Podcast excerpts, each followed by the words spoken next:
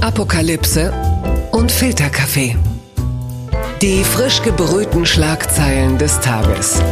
Mit Mickey Beisenherz. Einen wunderschönen Samstagmorgen und herzlich willkommen zu Apokalypse und Filterkaffee, das News Omelette. Und auch an diesem Wochenende blicken wir in einer Wochenendbeilage auf das, was wichtig ist, das, was interessant ist, was uns bewegt. Und ich bespreche das nicht alleine, denn bei mir ist eine wunderbare Frau. Sie ist Buchautorin, sie ist Kolumnistin, sie ist Moderatorin und Sie ist Crewmitglied auf dem Traumschiff. Meine liebe Laura Karasek, ich freue mich, dass du mit mir heute hier an Bord auf der Brücke stehst, die ja, wenn ich mich nicht irre, für dich bedeutet hat, dass du nie irgendwo in der Südsee oder sonst wo warst, sondern in, wo war's? Bremerhaven, Emden, wo war's? Also Miki, erstmal hallo und danke für die Einladung. Ja. Ähm, es trug sich wie folgt zu.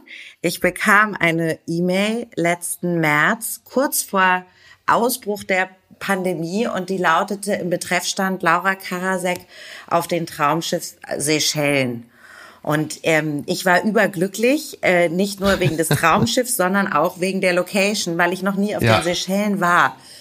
Und ähm, ich sagte dazu und dann wurde die Anreise irgendwie besprochen im Mai. Und dann hieß es, welchen Regionalexpress ich denn Richtung Bremerhaven äh, nehmen wollen würde.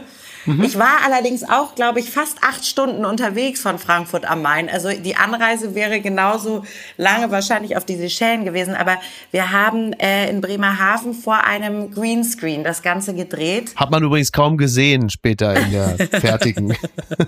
Aber du, ich höre raus, dass du immerhin, du hast es geschaut, ja? Bist du Traumschiff-Fan? Ja, ja, ich bin großer, äh, großer Traumschiff-Fan. Also vielleicht muss man sagen, also die Seychellen, die CG CGI-Seychellen waren immer ein echter als das Spiel von Florian Silbereisen. Der, ich freue mich, aber ich, äh, ich bin großer Fan. Ich habe ich hab in die letzten Wochen und auch jetzt natürlich in der Isolation, Corona bedingt, äh, ganz häufig mir Classics angeguckt vom Traumschiff und bin wirklich absolut äh, begeistert. Also für mich war das ehrlich gesagt richtig so ein, ich will jetzt nicht sagen Lebenstraum, aber ich habe so scherzhaft, glaube ich, mal in irgendeinem Interview gesagt, ich würde wahnsinnig gerne mal bei Bad Banks oder im Traumschiff mitspielen. Und das, das, man muss alles nur sagen. Also ich werde jetzt hier im Podcast auch noch irgendwo irgendwann etwas unterbringen, einen kleinen Wunsch von mir und hoffen, dass es eine Entscheiderin oder ein Entscheider hört weil zack, äh, nur fünf Monate später ist man dann in Bremerhaven und kann mit Florian Silbereisen im Captains Outfit sich von ihm zur Offizierin ausbilden lassen. Ich war ja seine Azubi. Ja, sehr frei nach äh, Gunther Gabriel. Ich werde gebucht in Bremerhaven. Wir kommen äh, jetzt äh, auch äh, an, an diesem an sich sehr leichten und fröhlichen Tag um ein Thema nicht drum herum. Die Schlagzeile des Tages. Ja, die Schlagzeilen bestimmen natürlich dieser Tage die Geschehnisse im Nahen Osten, Raketen auf Israel, die Geschehnisse auch in Deutschland, also antisemitische Ausfälle ähm, aller Orten. Wie verfolgst du das ganze Geschehen, wie das so im, im Netz und auch äh, auf deutschen Straßen und natürlich auch äh, in Israel, was da geschieht? Also ich habe Kontakt zu ein paar Menschen, die in Israel sind, die mir auch Videos geschickt haben. Ähm, was ich ganz schlimm finde, das ist aber ja auch schon besprochen worden, ist irgendwie so dieser Antisemitismus im Moment oder dass das jetzt noch mehr genutzt wird von Menschen, ähm, das irgendwie zu verwechseln oder zu, zu vergleichen mit der ganzen Siedlungspolitik, mit allem, was Israel macht und daraus irgendwie jetzt so einen ja, neuen Hass im Netz aufleben zu lassen. Also ich habe das Gefühl, manche Leute haben nur darauf gewartet, dass Israel etwas tut, damit sie wieder ihrem ganzen Hass freie Bahn lassen können. Was ich auch interessant fand, ist so der Druck, der, ich weiß nicht, ob das auf dich ausgeübt wurde, das möchte ich dich aber gleich fragen, der so auf Meinungsmacherinnen und Meinungsmacher mhm. ausgeübt worden ist in den letzten Tagen auf Social Media. So ein Bekenntnisdruck. Genau, quasi. sich, sich ja. doch bitte mal zu positionieren. Also ich weiß, Luisa Dellert hat dazu was gepostet und so und hat gesagt, ich möchte mich, bitte hab Verständnis, ich bin keine äh, Nahostexpertin. Ähm, Der wunderbare Postillon hat gepostet, äh, erstaunlich 82 Millionen deutsche ähm, YouTube-Virologen äh, ganz schnell zu Nahostexperten umgeschult worden. Mhm. Also ich finde, zu manchen Dingen muss man, wenn man nicht Expertin oder Experte ist, vielleicht gar nichts sagen und darf vor allen Dingen nicht genötigt werden, dazu zu sagen. Oder siehst du das anders? Nein, ich sehe das genauso. Ich sehe natürlich eh ganz häufig die Problematik, dass äh, komplexe äh, Sachverhalte und, und Dinge, die mit Ursache, Wirkung, Wechselwirkung Aktion, Reaktion zu tun haben, dass sie häufig verdichtet werden sollen auf 280 Zeichen bei Twitter oder Sharepics bei Instagram. Das geht ganz häufig nicht. Natürlich, natürlich kann man sich zu manchen Dingen sehr einfach positionieren, wie ich ja schon sagte, dass halt einfach Kritik an der Siedlungspolitik nichts mit Antisemitismus und umgekehrt zu tun hat. Das kann man sehr einfach sagen. Aber die Geschehnisse, äh, das, was da in Gang gesetzt wird im Nahen Osten, da vermag ich mich wirklich nicht zu, zu äußern. Mit dem einzigen Unterschied, dass ich der festen bin, A, dass die Hamas eine Terrororganisation ist, da bin ich mir ganz sicher, und dass ich der festen Überzeugung bin, dass ein Gutteil der Israelis und Palästinenser in Frieden und Eintracht leben möchten. Da bin ich mir auch ganz sicher. Darüber hinaus kann ich mich nicht fundiert äußern. Und das geht mir bei anderen Themen ja auch so. Und dann halte ich mich einfach nach Möglichkeit zurück.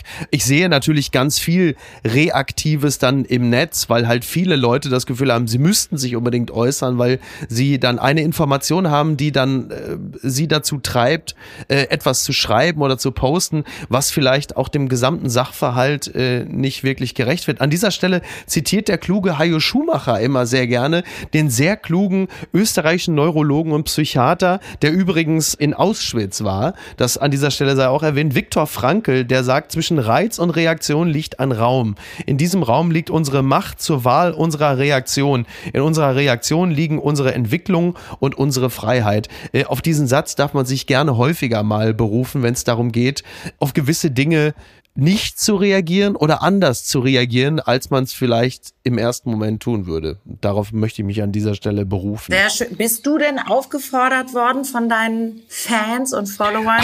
Was du, zu sagen?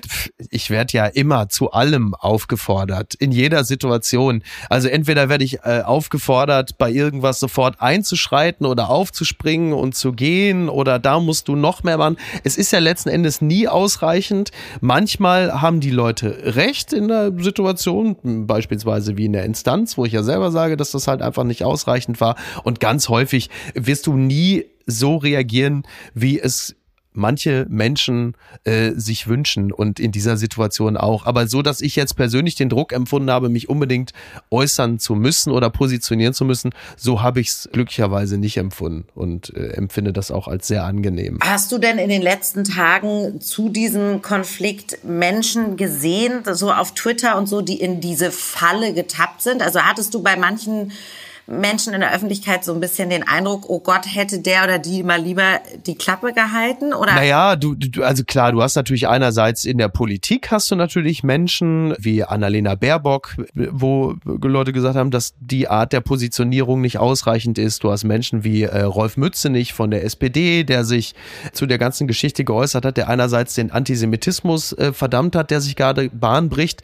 und dann aber durch die Blume auch so ein bisschen äh, gesagt hat, ja, aber dann soll Israel seinerseits auch mal jetzt äh, mehr oder weniger abrüsten, also da so, eine, so einen direkten Connex hergestellt hat, was natürlich argumentativ sehr unglücklich ist, um es mal vorsichtig auszudrücken. Du hast natürlich einerseits auch die Fridays for Future Bewegung, die dann plötzlich mit der BDS-Bewegung irgendwie Sympathien zeigt. Das heißt, dann hast du plötzlich die eine Ideologie, die die andere überlagert und die gute Klimasache auch befleckt, weil man sich dann andererseits mit dieser ausgesprochen fragwürdigen BDS-Bewegung gemein macht.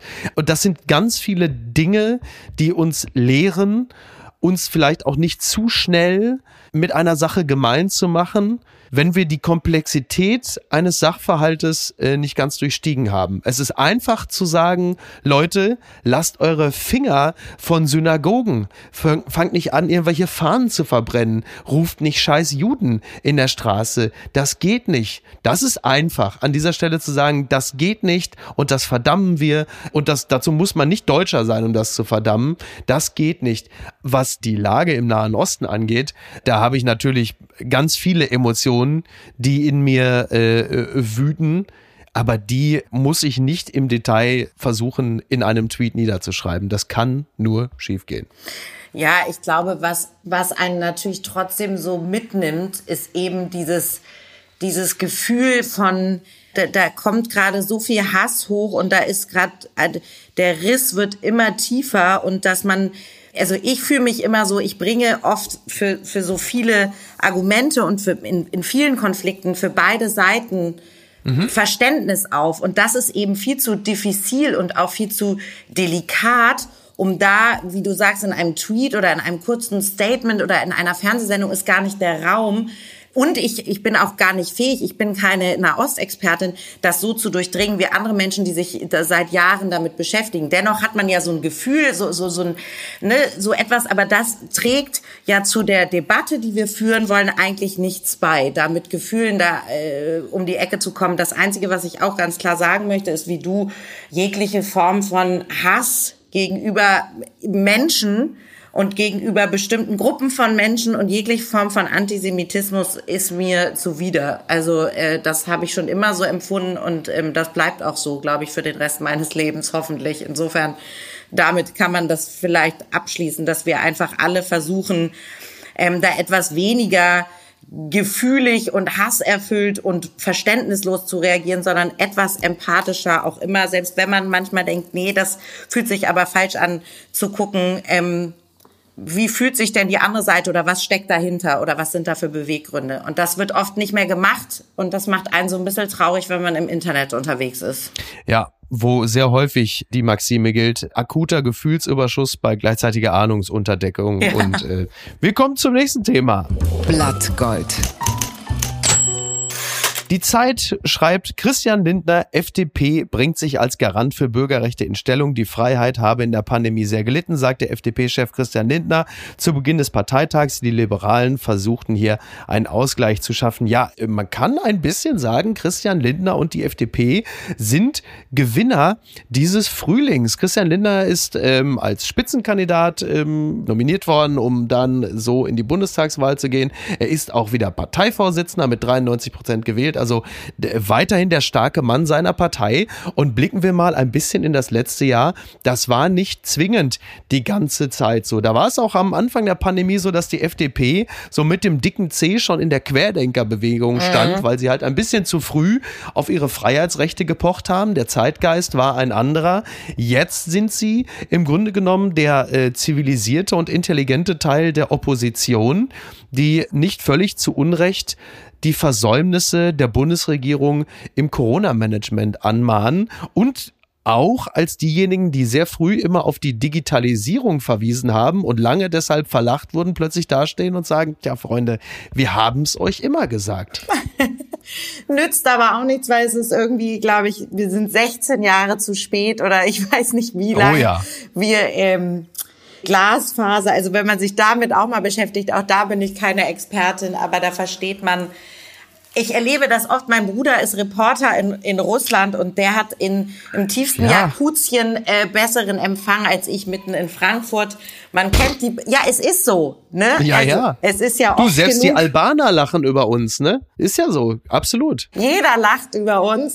Das Wichtige ist, dass wir nicht verlernen, auch ein bisschen über uns selbst zu lachen.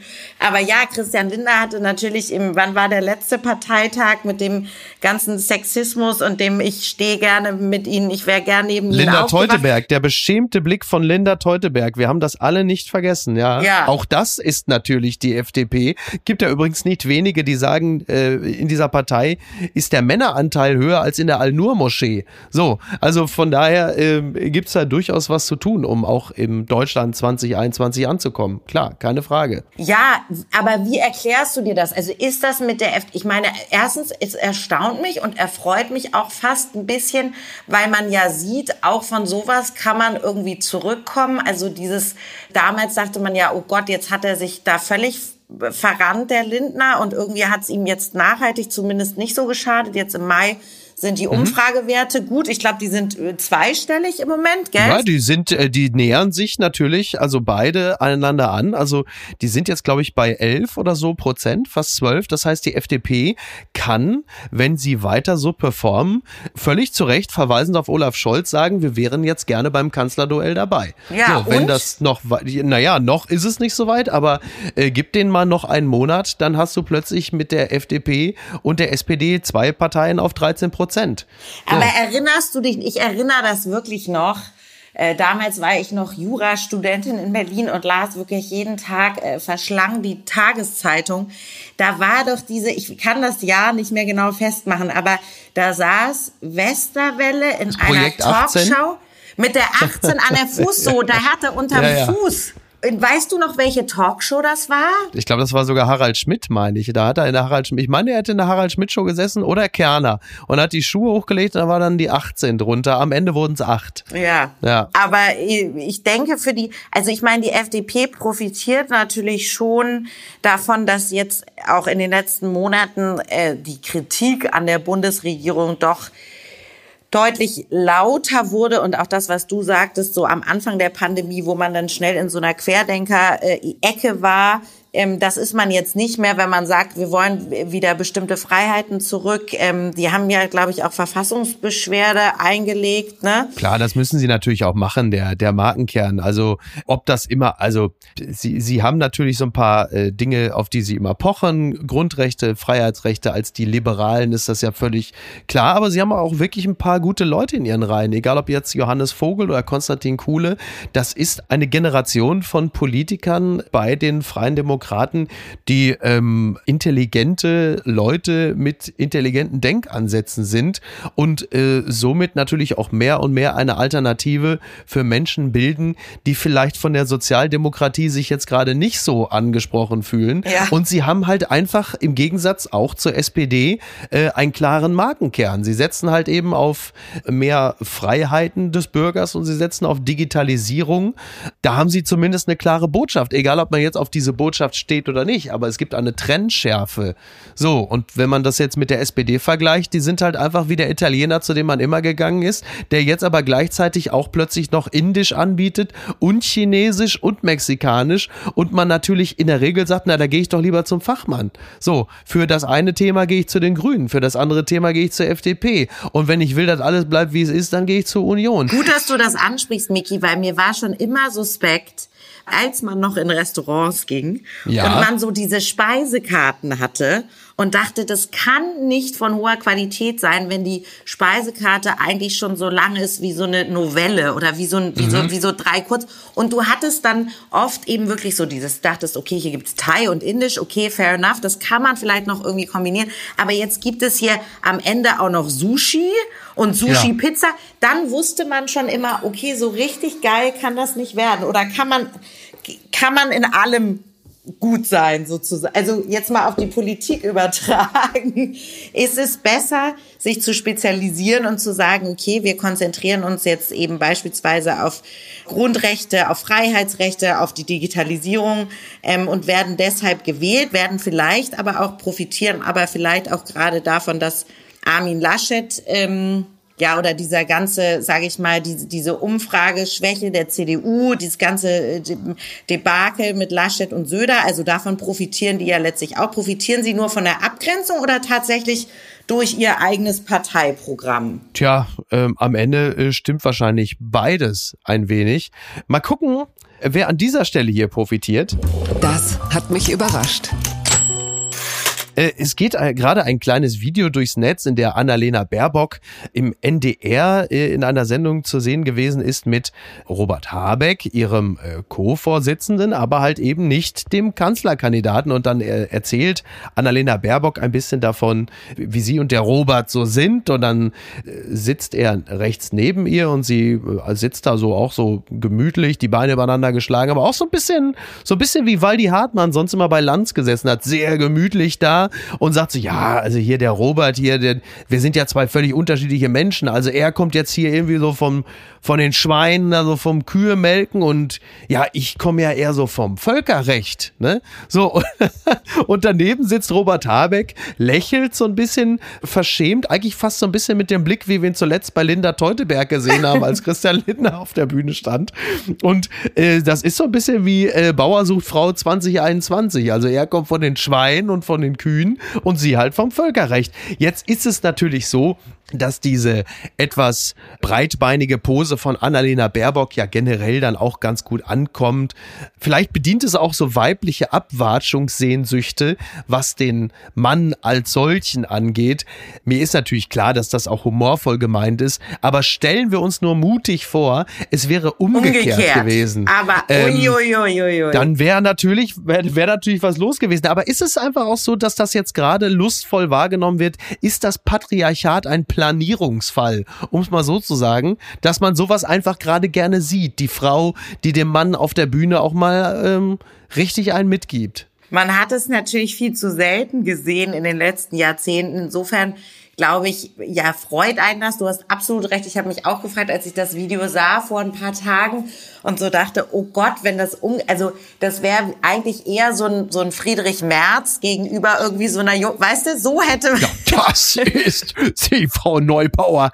Das wollen wir doch mal sehen. Aber das ist ja, ja, das ist ja sozusagen die ewige Frage auch des, äh, des, Feminismus, also eine der mhm. Fragen, mhm. ähm, sollen Frauen äh, sich mehr so verhalten wie Männer in Chefetagen, ja, und genau solche Sprüche klopfen? Oder wäre es nicht schöner, wenn sozusagen Frauen, die an der Macht sind, eher für das, sage ich mal, Tradition oder das eher weiblicher geprägte, wir sind empathischer, wir gehen liebevoller mhm. miteinander rum, wir schmieren nicht. Und ich bin eigentlich, es gab immer so Learnings bei uns, als ich auch noch in der Wirtschaftskanzlei arbeitete. Also man solle sich eben so verhalten wie ein Mann.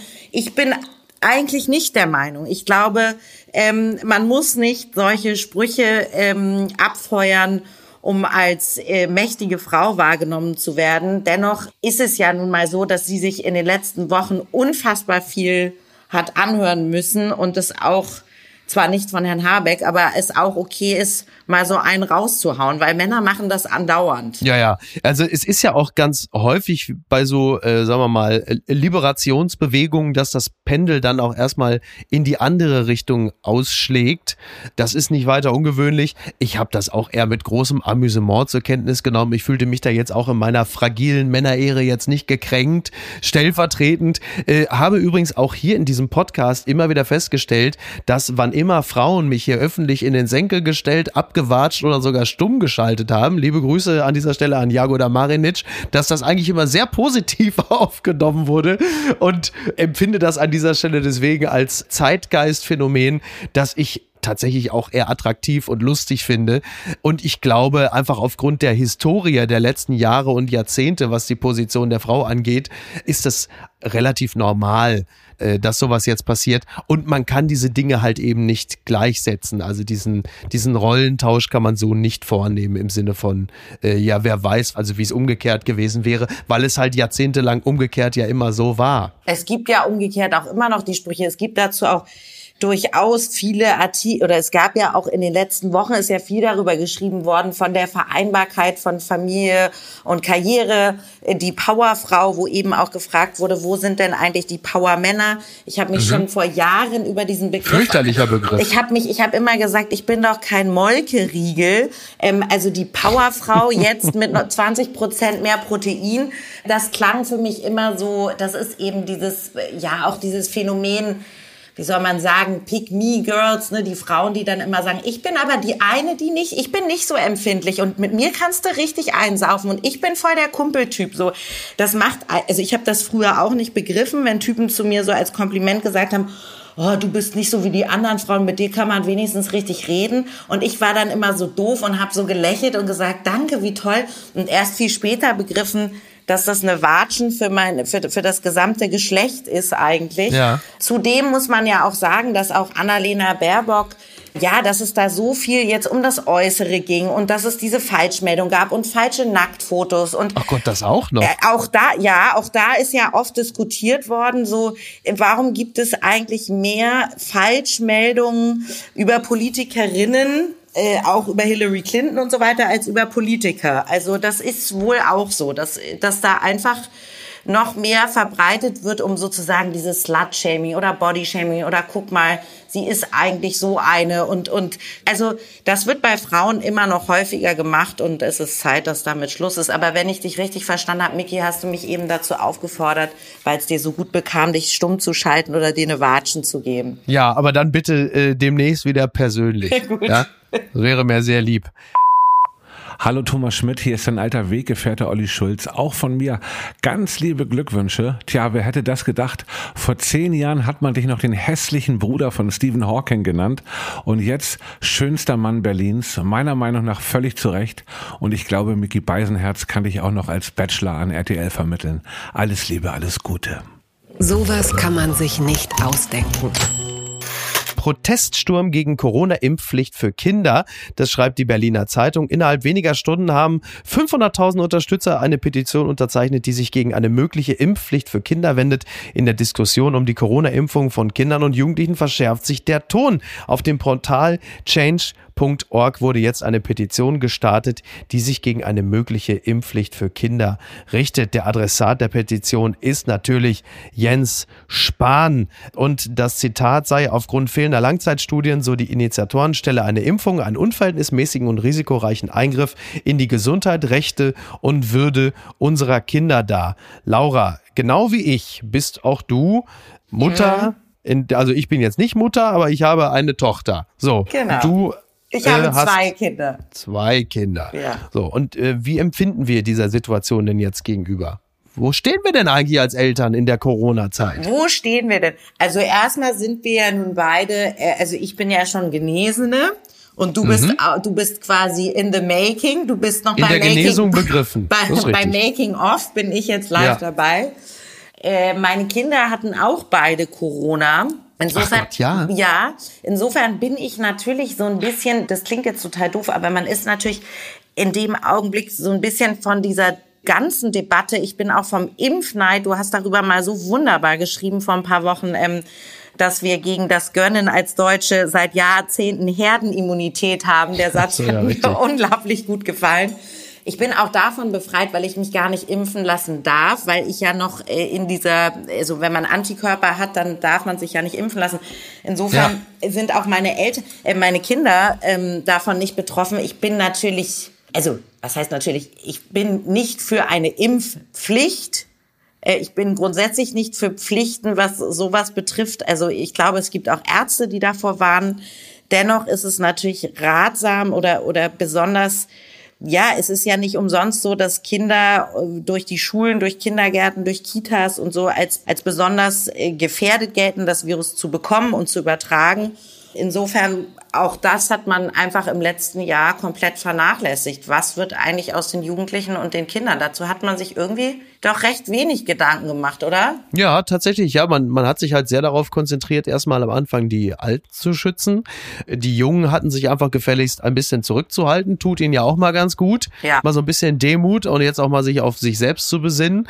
Und klar, also äh, und und Eltern, ähm, äh, speziell von schulpflichtigen Kindern, haben äh, sehr lange sich äh, danach gesehnt, dass äh, irgendwie mal was geschieht. Das ist aber nie passiert. Also wir erinnern uns nach der äh, Sommer, nach den Sommerferien hieß es, äh, huch, ach Corona ist immer noch da. Ja, in den Schulen haben wir jetzt nichts großartig eingebaut und auf diesem Stand sind wir natürlich irgendwo immer noch und Klar, man, man wird sehen, dass das insgesamt jetzt keine besonders äh, jugendfreundliche Politik gewesen ist, hat man auch daran erkannt, dass dieser Skatepark zwischenzeitlich mit Rollsplit einfach zugemacht wurde. Es war wirklich für mich, also neben dem Fotografieren von jungen Leuten auf Picknickdecken äh, und auf Basketballplätzen draußen, war das für mich eigentlich so wirklich der ultimative äh, Ausfall.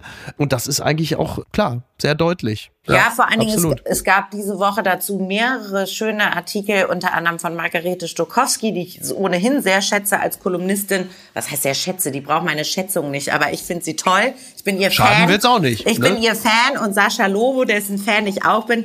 die beide darüber geschrieben haben, wie vernachlässigt Kinder und Jugendliche ähm, in den letzten Monaten und letztlich im, im ganzen Jahr geht los bei Digitalisierung von Schulen, äh, ähm, Lüftungs-, also Luftreinigungsgeräten. Also Sascha Lobo hatte, glaube ich, sowas geschrieben wie äh, das, was äh, ich habe es mir irgendwo aufgeschrieben. Ich will die Zahl jetzt nicht falsch sagen, aber er hatte sowas mhm. geschrieben wie äh, die äh, das erste Paket für die Lufthansa ähm, hat sechsmal so viel gekostet, wie es gekostet hätte, in ganz Deutschland, in ganz, in allen Schulen Luftfilter zu installieren.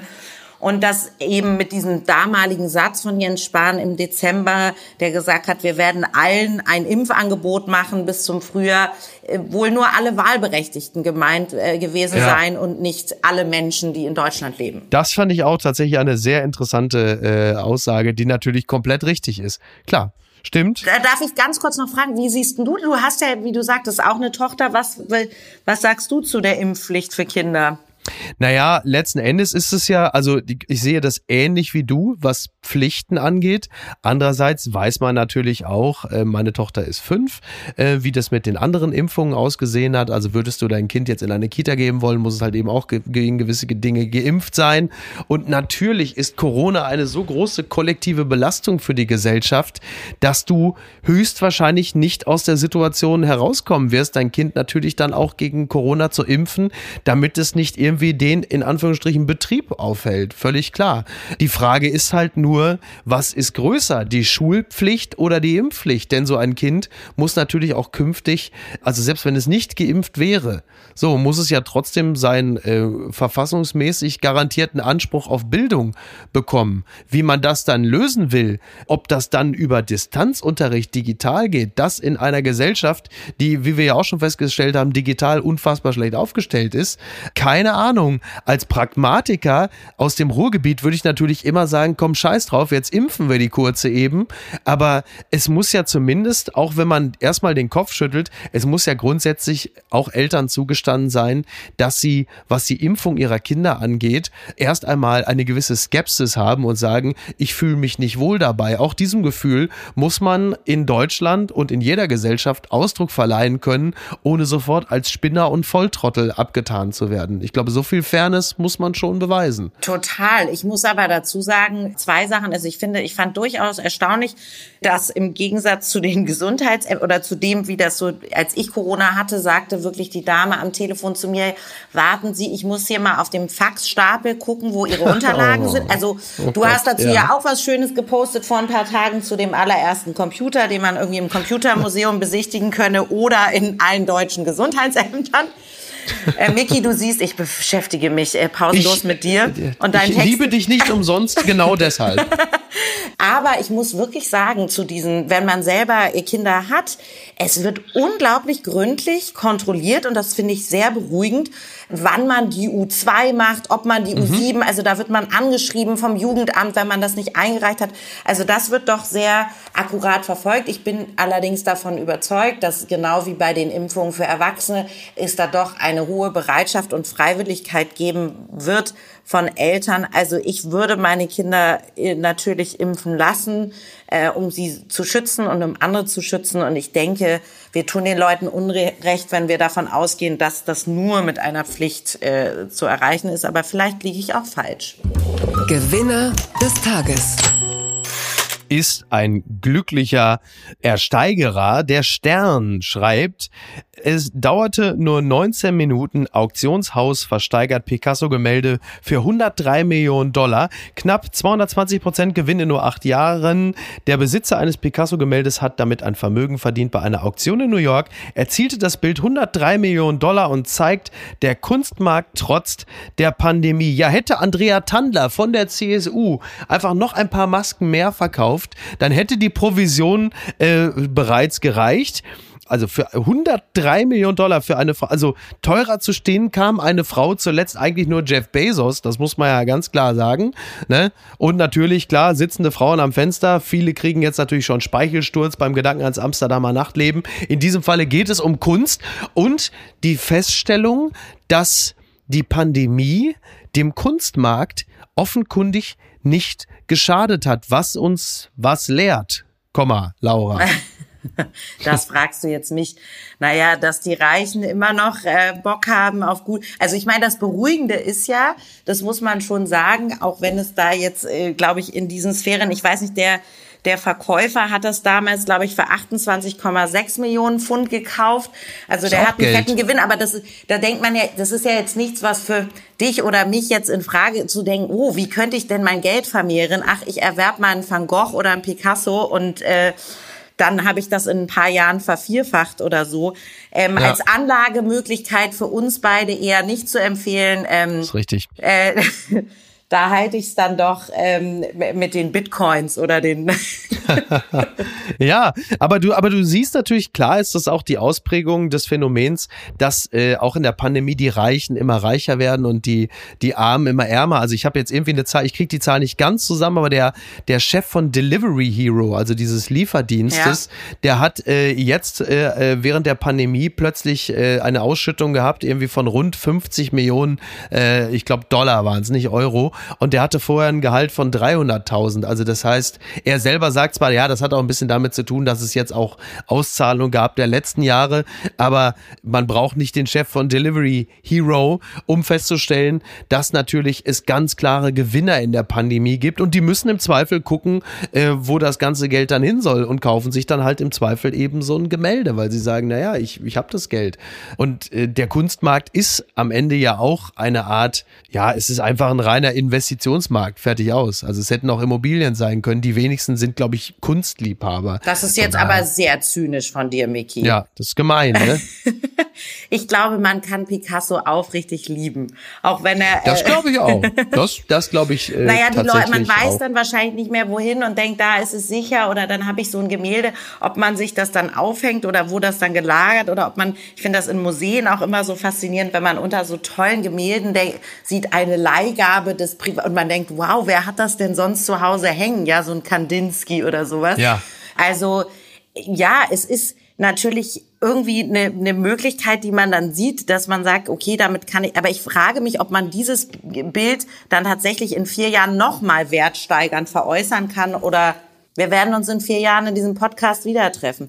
Es ist aber, weil du Jeff Bezos sagtest, ich glaube, ich meine gelesen zu haben, dass die Ex-Frau von ihm sehr viel Geld in Forschung äh, gesteckt hat, mhm. er selber aber nicht. Also man kann mit seinem Geld, kleiner äh, Lifehack für die reichen ZuhörerInnen unter Ihnen, Sie können mit Ihrem Geld nicht nur Picasso erwerben, sondern auch was für die Forschung tun. Gucken mal, wer da spricht beziehungsweise wer da schreibt. An dieser Stelle möchte ich dich als Literaturfachwirtin natürlich angesprochen haben, die du nicht nur sehr viel und sehr gut schreibst, sondern halt eben auch deinerseits sehr viel liest. Was liegt denn gerade auf deinem Nachttisch? Das, ich freue mich sehr, dass du das fragst, Miki, weil ich, das ist jetzt kein, äh, das hat nicht den Wert eines Picassos. Es ist aber schön, dass sich Menschen noch für Kunst und hoffentlich auch weiterhin für Bücher interessieren, denn es gibt ganz großartige Bücher und ich bin da Feministin genug, um andere deutschsprachige Autorinnen zu empfehlen, ohne Neid und zu sagen, die sind so gut, das muss man gelesen haben. Ich habe jetzt letzte Woche den Trennungsroman gelesen von Anna Brüggemann,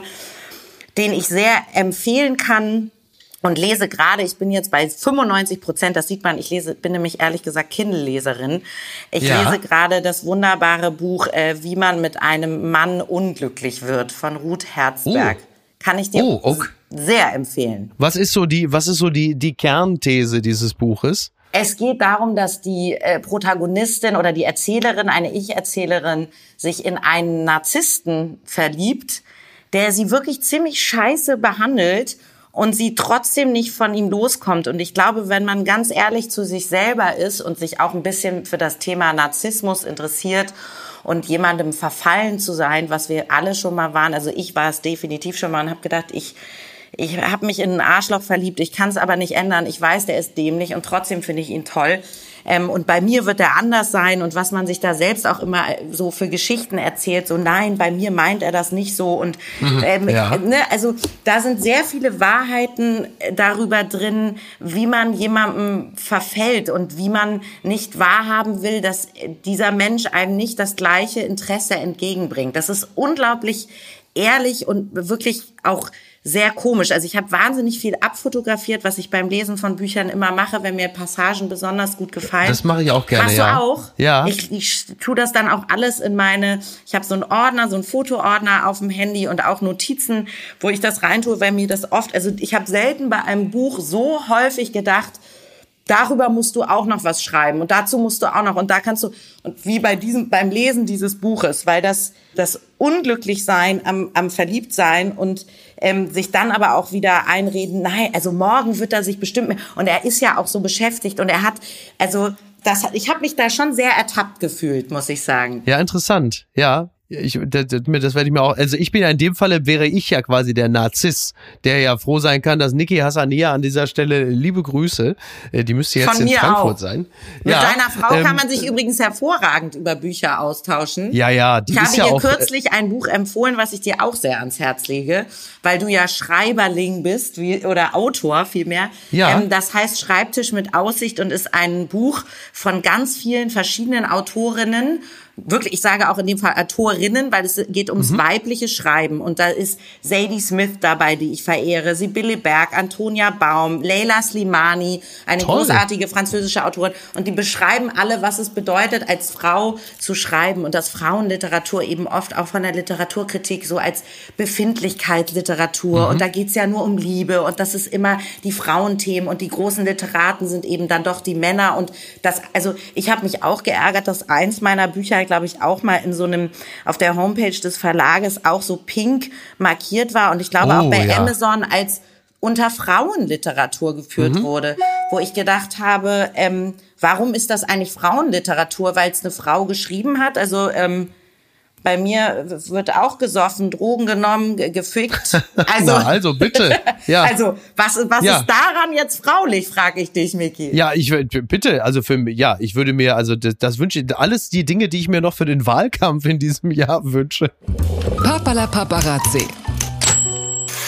Seitenhieb auf Ben Affleck, das sagt A-Rod zu den Benefer-Gerüchten. Das schreibt die Gala. Ja, A-Rod, äh, also Alex Rodriguez ist natürlich überhaupt nicht begeistert, dass Jennifer Lopez wieder mit Ben Affleck anbandeln sollen. Also das Traumpaar äh, der frühen 2000er, die sollen wieder zusammen sein, haben irgendwie wieder zueinander gefunden. Das ist natürlich insofern kein guter Deal, weil als wir sagten, dass Jennifer wieder mit ihrem Ex-Freund zusammenkommen soll, da meinten wir natürlich Jennifer Aniston und Brad Pitt, also Brad, Brennifer und nicht, nicht Benefer, da hatte wieder irgendwer da oben nicht zugehört. Wir sind doch in einer Zeit, in der alles aus den 2000ern wieder zurückkommt, also irgendwie Mortal Kombat, Sonic the Hedgehog, Space Jam wieder als Film äh, und jetzt auch noch das. Haben wir das noch gebraucht, Laura? Also, weil du Jennifer Aniston erwähnt hast, ich habe gestern mit großer Freude gelesen, dass, und ich hoffe, es ist keine, keine Ente oder kein Fake, dass es eine Friends Reunion gibt. Das ist wahr, ja. Darauf freue ich mich wahnsinnig, weil ich war riesen Friends-Fan, so viel zu den 2000ern.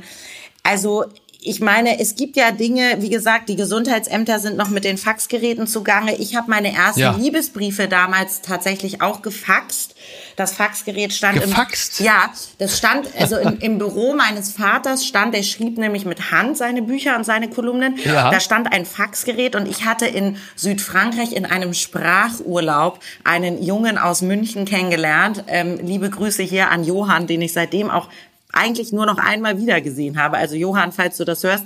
Und wir haben, damals gab es ja kein WhatsApp, also äh, ja, ja, auch ich bin alt und ähm, wir haben uns dann immer Fax-App quasi. wir haben uns, wir Ja. haben uns Faxe geschickt, ja, und die holte mein Vater dann immer aus seinem Arbeitszimmer und sagte, Laura, hier ist wieder ein Fax für dich. Hat er es gelesen? Hat das, hat das schon, hat das schon überflogen? Wahrscheinlich schon, ne? Mit seinem geschulten Blick. Ich glaube, er war so diskret, dass er es äh, nicht gelesen hat, aber äh, wer weiß.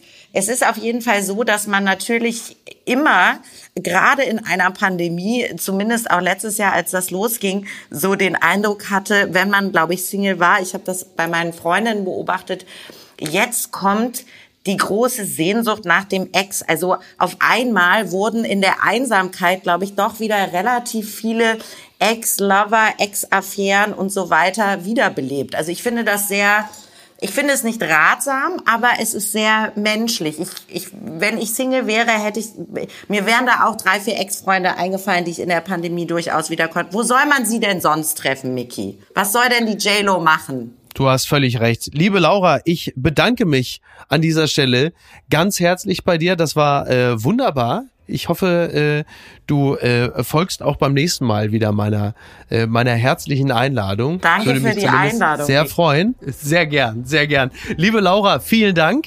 Mach's gut. Schönes Wochenende dir. Dir auch. Und ähm, ich freue mich, wenn wir uns dann demnächst dann äh, persönlich sehen. Und dann kannst du mich natürlich auch erstmal äh, handgreiflichst abwatschen und äh, dann machen wir Ja, das es so. tut dir ja gut. Du willst es ja. Ja, absolut. Ich will das so. Dankeschön. Ciao. Mach's gut. Ciao. Hi Schmidti, hier ist Barbara Schöneberger. Ja, Gratulation, das ist doch super. Also mich hat's ein bisschen gewundert, aber ist ja ganz wurscht. Ehrlich gesagt freue ich mich ziemlich, ähm, vor allem deshalb, weil ich natürlich bisher ein bisschen, ja, also Bedenken hatte, dich meinen Eltern vorzustellen. Du weißt schon, äh, warum. Äh, es war halt so ein bisschen, aber jetzt mit dem Titel im Rücken, würde ich mal sagen, ähm, ist es natürlich überhaupt kein Problem. Ja, und wir freuen uns einfach. Dann verabredet am Dienstagnachmittag bei uns zu Hause zu Marmorkuchen und Kaffee. Alles Gute. Apokalypse und Filtercafé ist eine Studio Bummens Produktion mit freundlicher Unterstützung der Florida Entertainment. Redaktion Niki Hassania. Produktion Laura Pohl. Ton und Schnitt Niki Franking. Neue Episoden gibt es jede Woche montags, mittwochs und freitags, überall, wo es Podcasts gibt. Stimme der Vernunft und unerreicht gute Sprecherin der Rubriken Bettina Rust. Die Studio Bummens Podcast-Empfehlung. Hallo, ich bin Jan Müller. Seit 2019 mache ich meinen Podcast Reflektor. Es geht um Musik und um die Geschichten hinter der Musik. Ich selbst spiele bei Tokotronic. Ich weiß, was es bedeutet, Musik zu machen, in einer Band zu spielen, Alben aufzunehmen und auf Tour zu sein. Ich kenne alle Facetten, die sich mit diesem Beruf verbinden. Drama und Euphorie. Und genau darüber spreche ich mit meinen Gästen bei Reflektor. Was verbindet uns? Was unterscheidet uns? Reflektor gibt euch einen Blick hinter die Kulissen der Musikwelt, den ihr sonst nirgendwo bekommt. Die Liste der Menschen, mit denen ich bereits sprach, ist lang. Deichkind, Campino, Jens Rachut, Doro Pesch, Judith Holofernes, Casper, Igor Levitt, Haftbefehl, Esther Bejarano, Charlie Hübner und viele, viele mehr. Am 14. März ist die Winterpause zu Ende. Dann geht es weiter mit neuen Gästen, jeden Freitag. Ich freue mich drauf und ich freue mich auf euch. Wer nicht so lange warten möchte, der kann sich im Club Reflektor ganz besondere exklusive Folgen anhören. Hört gerne rein bei steadyhq.com. Music is a healing force of the universe. Reflektor, der Musikpodcast. Wir hören uns ab dem 14. März. Euer Jan Müller.